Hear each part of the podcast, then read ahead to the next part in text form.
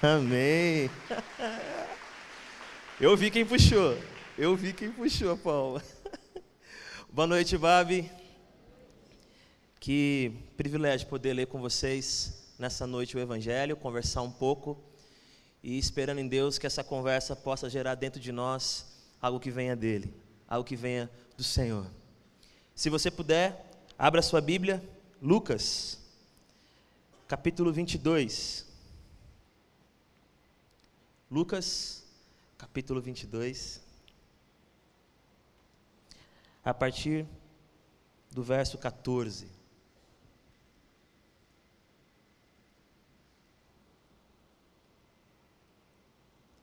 Lucas 22, 14.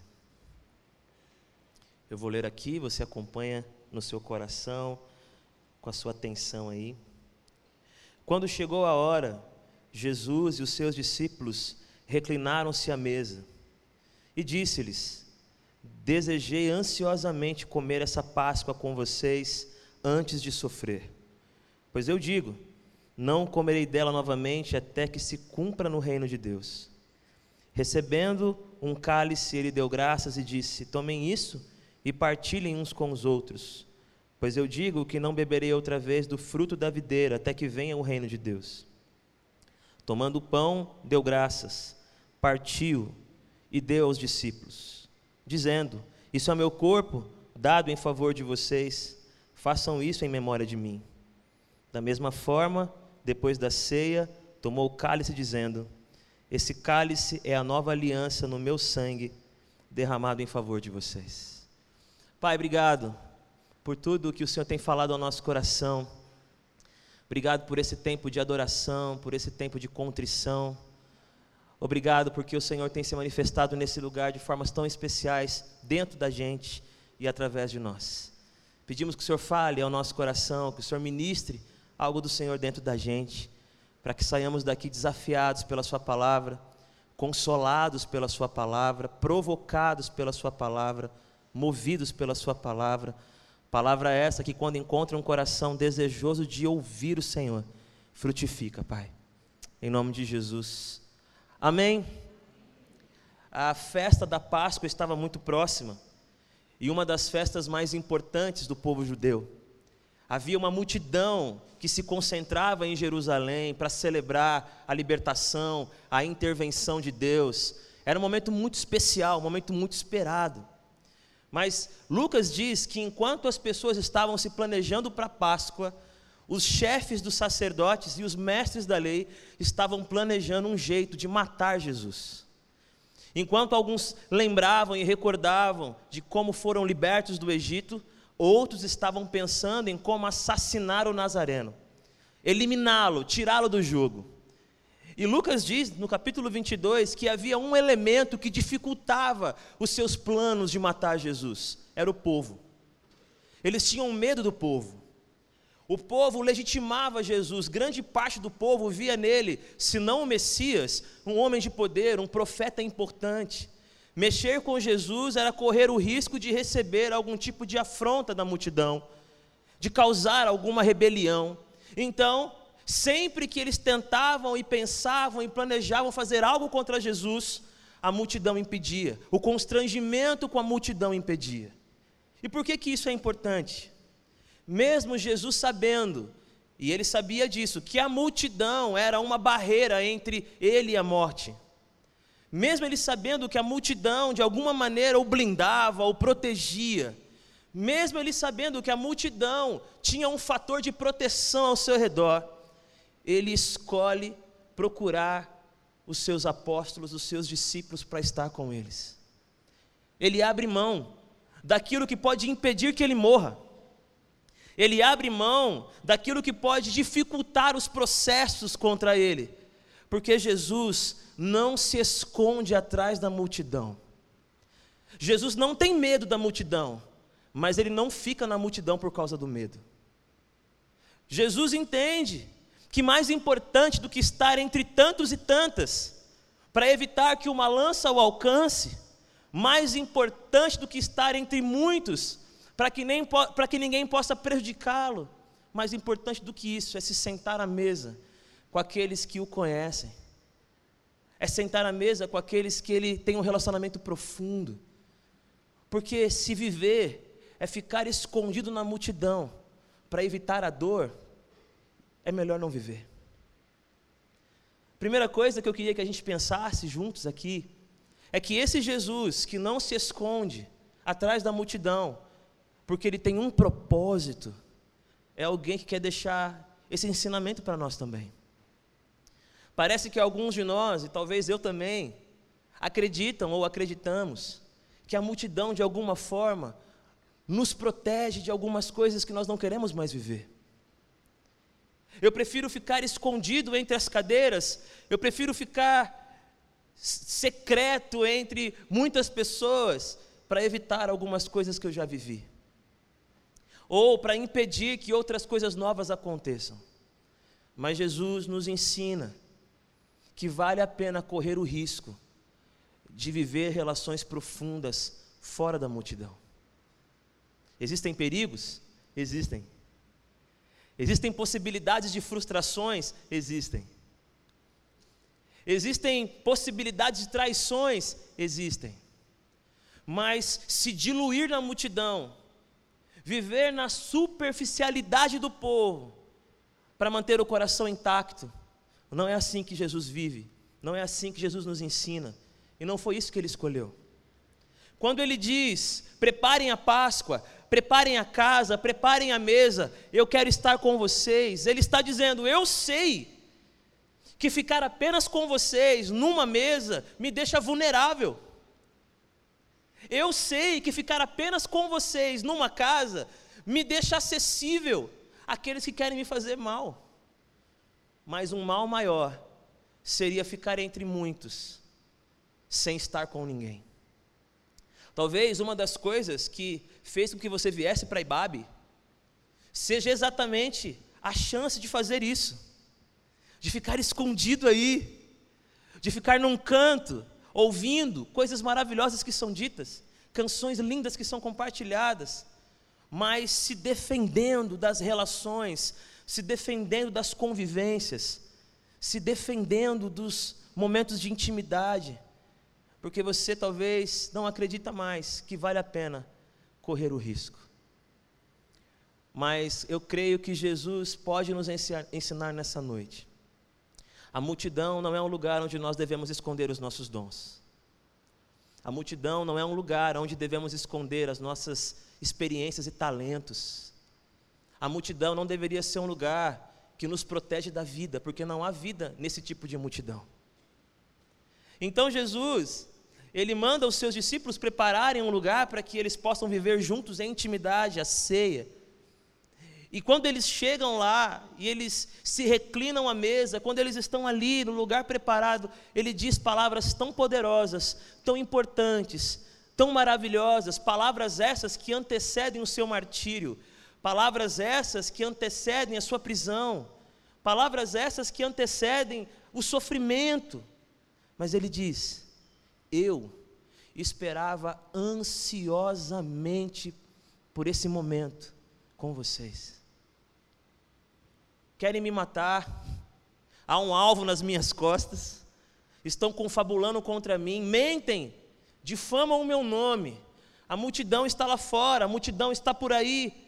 Eu sei que eu posso manipulá-lo se eu quiser, é mais um milagre, é mais um prodígio para que eles se joguem na frente das lanças para me proteger.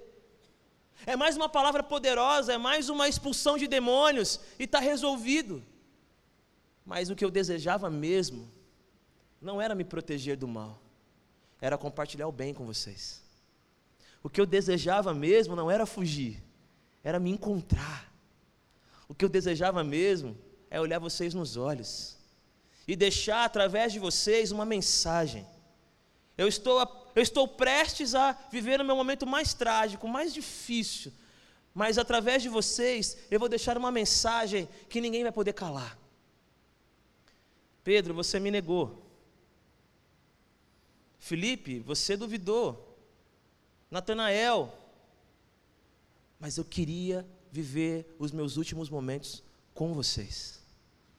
Para deixar uma mensagem muito clara: eu não sou o Jesus da multidão sem rosto, eu não sou o Jesus da multidão sem nome, eu sou o Jesus que põe a mesa, chama pelo nome e que tem vontade profunda e verdadeira de estar com vocês.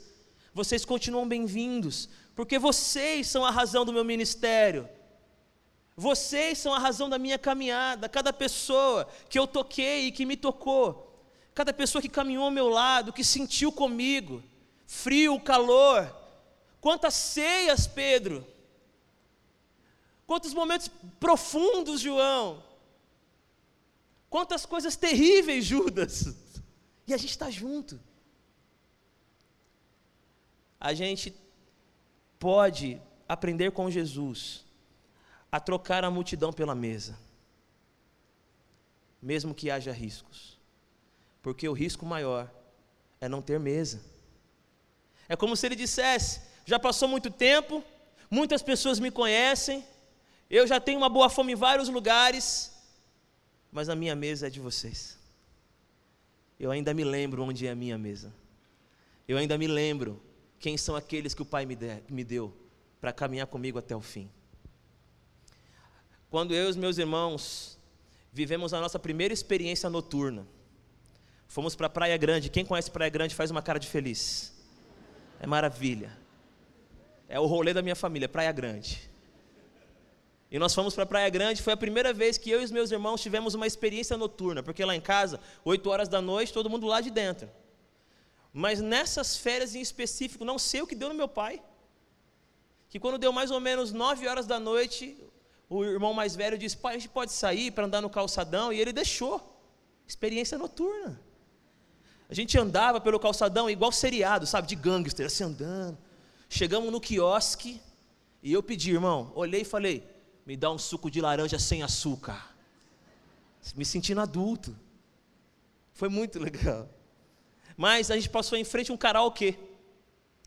E pela primeira vez na vida nós entramos no karaokê. Os quatro irmãos. E eu confesso que eu cantei travessos. Eu não vou repetir aqui. Fiquem tranquilos. Amém. Alguém disse amém. Mas por algum milagre, quando eu acabei de cantar, foi milagre mesmo. Algumas pessoas gostaram. E disseram, canta mais uma. E eu falei, a gente não tem dinheiro. E aí um pagou. E eu cantei Cidade Negra. O outro pagou, eu cantei Titãs. E o pessoal foi pagando e eu fui cantando. Que experiência linda, né? Até que teve um momento que os meus irmãos, vendo que a galera estava curtindo, começaram a gritar: Carmelito, Carmelito. E todo mundo começou a gritar: Carmelito, bater palma, achando que era eu. Todo mundo festejando, achando que era eu. E eu fui ovacionado no meu primeiro show na Praia Grande. Mas todo mundo me chamando de Carmelito. E quando eu fui até a mesa e me sentei com eles, eles disseram: A gente sabe quem é você. Você não é o Carmelito. Às vezes é muito legal receber o aplauso de quem conheceu um talento, conheceu uma faceta sua, mas eles não sabem nem seu nome. Aquela empolgação é, é tão breve, é tão fugaz, é tão rápida. Mas quando eu me sentei à mesa, eles me, me, me, me, colocaram na realidade de novo. Você não é o Carmelita. Eles não, eles não sabem nem quem é você. Ter uma mesa é ter um lugar onde as pessoas te conhecem pelo nome, sabem a sua estrada, a sua caminhada, te olham com afeto, te cobram, te confrontam. A multidão talvez te celebre porque você oferece para ela o que naquele momento é agradável. Mas a multidão muda de opinião muito rápido. Porque, como vocês já sabem, a mesma multidão que gritava Cristo é o Rei ou Jesus é o Rei, também gritou crucifica-o. Porque é tudo muito rápido, é tudo muito volátil. Jesus, ao invés de usar a multidão como um bloqueio, ao invés de ficar protegido no seu canto, escondido entre as muitas faces, ele se torna vulnerável, ele abre o peito, ele se reclina à mesa e fala: Eu precisava estar com vocês, eu precisava estar aqui. Jesus me ensina, ensina você, a mim e a você, de verdade. de que a mesa do Senhor Jesus nos espera. E é uma mesa onde Ele te acolhe com tudo o que você já viveu ou deixou de viver. E não é uma mesa onde Ele te olha com um olhar de tolerância, é um olhar de afeto, de carinho, de desejo, de vontade verdadeira de estar com você. A multidão, ela tem o seu momento agradável. Às vezes a gente quer realmente passar despercebido, mas tem que ter prazo de validade, porque é na mesa, é na mesa que o nosso Senhor Jesus fala no profundo do nosso coração, de maneiras nunca antes imaginadas. E uma das coisas que ele disse nessa mesa é o que eu acredito que ele quer que nós digamos, não sei se eu falei certa palavra, uns aos outros, que a gente diga uns aos outros. Ele disse: Esse é o meu corpo. Jesus não disse: Essa é minha ideia, esse é meu projeto, esse é meu sonho. Ele disse: Esse é meu corpo. Porque eu estou totalmente envolvido com aquilo que eu falo para vocês. Porque eu estou totalmente presente nessa mesa, eu estou aqui de fato. Eu não deixei que os compromissos, que as agendas, que as loucuras dessa vida me roubassem de vocês. Esse é meu corpo. Os anos passaram, os dias passaram, as horas passaram, e eu continuo dizendo para vocês: esse é meu corpo, essa é minha presença, eu estou com vocês. Eu não terceirizei a minha relação com vocês, eu não deixei que ela diminuísse, que ela recuasse, esse é meu corpo. Se existe uma coisa que a gente consegue viver quando não está presa à multidão, é dizer isso uns para os outros. Dizer, mãe, eu estou aqui, esse é meu corpo não é só minha mensagem no WhatsApp, não é só o comentário no Facebook, nem a ligação à meia-noite, é meu corpo aqui, eu estou aqui. Eu estou comprometido quando eu digo te amo, eu estou comprometido quando eu digo conta comigo. É quando eu falo para o meu marido, para minha esposa, para o meu filho, para minha filha, para os meus amigos: esse é meu corpo. Contem comigo, porque a mesa de Jesus é uma mesa que nos chama para relações constantes, regulares, aonde eu estou ao alcance do seu braço, aonde eu estou ao alcance do seu olhar, e aonde você não precisa gritar para eu te ouvir, porque esse é o meu corpo que está aqui para servir você. A multidão, ela vai e volta. Os movimentos vão e voltam. Os encontros maciços, gigantescos, valiosos também, passam. Mas todos nós precisamos ter gente para dizer: esse é meu corpo. E todos nós precisamos de gente que diga para nós: esse é meu corpo. Eu estou aqui, presente e disponível para você. E terminando essa breve reflexão, quando eu digo que Jesus, sabendo que ia morrer, ou sabendo que estava na iminência de morrer, ou sabendo que estava sendo alvo daqueles que queriam matá-lo, sabendo que estava a caminho do martírio, sabendo que havia pouco tempo aqui entre nós, sabendo que estava acabando o seu projeto enquanto carne habitando entre nós, porque ele iria morrer. Ele tinha quem escolher para estar junto. Ele tinha gente mais íntima, mais profunda, para quem ele diria: Eu quero estar com vocês. Se Jesus precisou disso, se Jesus fez isso, se Jesus desejou isso, você também precisa. Ainda que quando você chamá-los para orar com você, para vigiar com você, eles durmam. Ainda que quando você for para o Getsemane, não mais a mesa, mas também o Getsemane, eles não aguentem ficar com os olhos abertos, tamanha é a tristeza.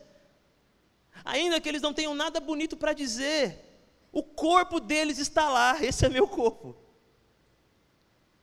Porque às vezes é tudo que a gente precisa. Mesmo que seja alguém que não saiba nos ensinar o caminho, mas que caminhe com a gente. Talvez alguém que não tenha resposta, mas que não cale a nossa pergunta e diga: pode falar mais. Talvez alguém que não tenha o dinheiro que você precisa, mas que divida o que tem, para que, que a sua dor seja menor. Tem muita gente interessante, especial, escondida aí atrás da multidão, achando que isso daqui é um escudo, achando que isso daí é a sua caverna que ninguém vai encontrar em mapa nenhum. Mas o nosso Senhor Jesus não fez isso. Porque o propósito não pode ficar escondido atrás da multidão. Há palavras que você precisa dizer para alguém, elas não podem ficar aí escondidas. Há abraços que você precisa dar, eles não podem ficar aí escondidos. Há ensinamentos, há respostas que você pode oferecer. Mas para sair daí, eu e você temos que estar dispostos a correr o risco das relações profundas, da mesa que me torna vulnerável. É, agora eu tenho endereço, eu estou aqui com os meus discípulos. Vocês podem me encontrar, mas eu não vou deixar de estar com eles com medo do que pode acontecer comigo, porque é para isso que eu vim, é para isso que eu existo, para me relacionar em amor. Para além dos estereótipos, dos rótulos, alma com alma, coração com coração.